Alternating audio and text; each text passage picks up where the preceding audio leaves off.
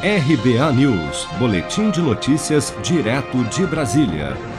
Anteriormente marcada para esta quinta-feira, a abertura da Comissão Parlamentar de Inquérito no Senado, que irá investigar as ações do governo federal, além de estados e municípios no combate à pandemia, a chamada CPI da Covid, foi adiada para terça-feira da semana que vem, dia 27 de abril. A informação é do senador Otto Alencar, do PSD da Bahia que, por ser o membro mais velho da CPI, aos 73 anos, conduzirá a primeira reunião do colegiado em que os 11 senadores membros deverão eleger o presidente e o vice-presidente da comissão. A maior parte dos integrantes da CPI já fechou acordo para que a presidência fique com o senador Omar Aziz, do PSD do Amazonas, e a vice-presidência com Randolph Rodrigues, do Rede do Amapá, um dos autores do pedido de criação da CPI da Covid.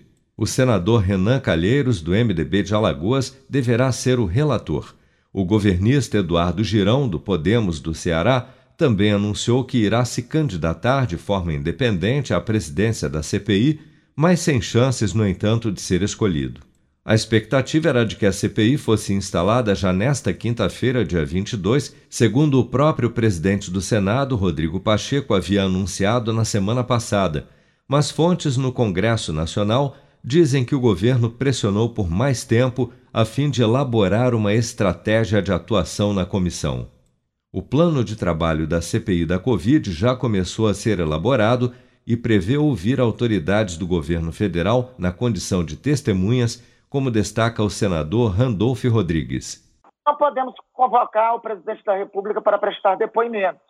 Isso feriria o artigo 2 da Constituição, que trata sobre a separação e independência dos poderes. Uma CPI como essa, no meu sentir, deve ouvir o ministro Mandetta, o ministro Tachi, o ministro Pazuello, inevitavelmente, inclusive, acho que o ministro Pazuello talvez mais do que uma vez tenha que ser chamado nessa CPI, e conforme as circunstâncias, acredito que até o atual ministro eh, da Saúde.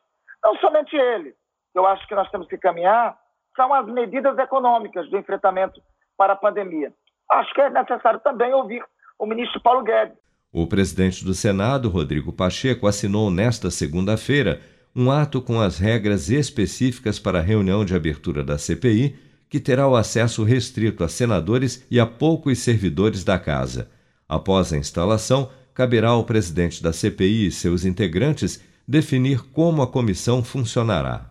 Seja para conquistar sonhos ou estar seguro em caso de imprevistos, conte com a poupança do Sicredi. A gente trabalha para cuidar de você, da sua família e proteger as suas conquistas. Se puder, comece a poupar hoje mesmo. Procure a agência Sicredi mais próxima e abra sua poupança. Sicredi, gente que coopera cresce. Com produção de Bárbara Couto, de Brasília, Flávio Carpes.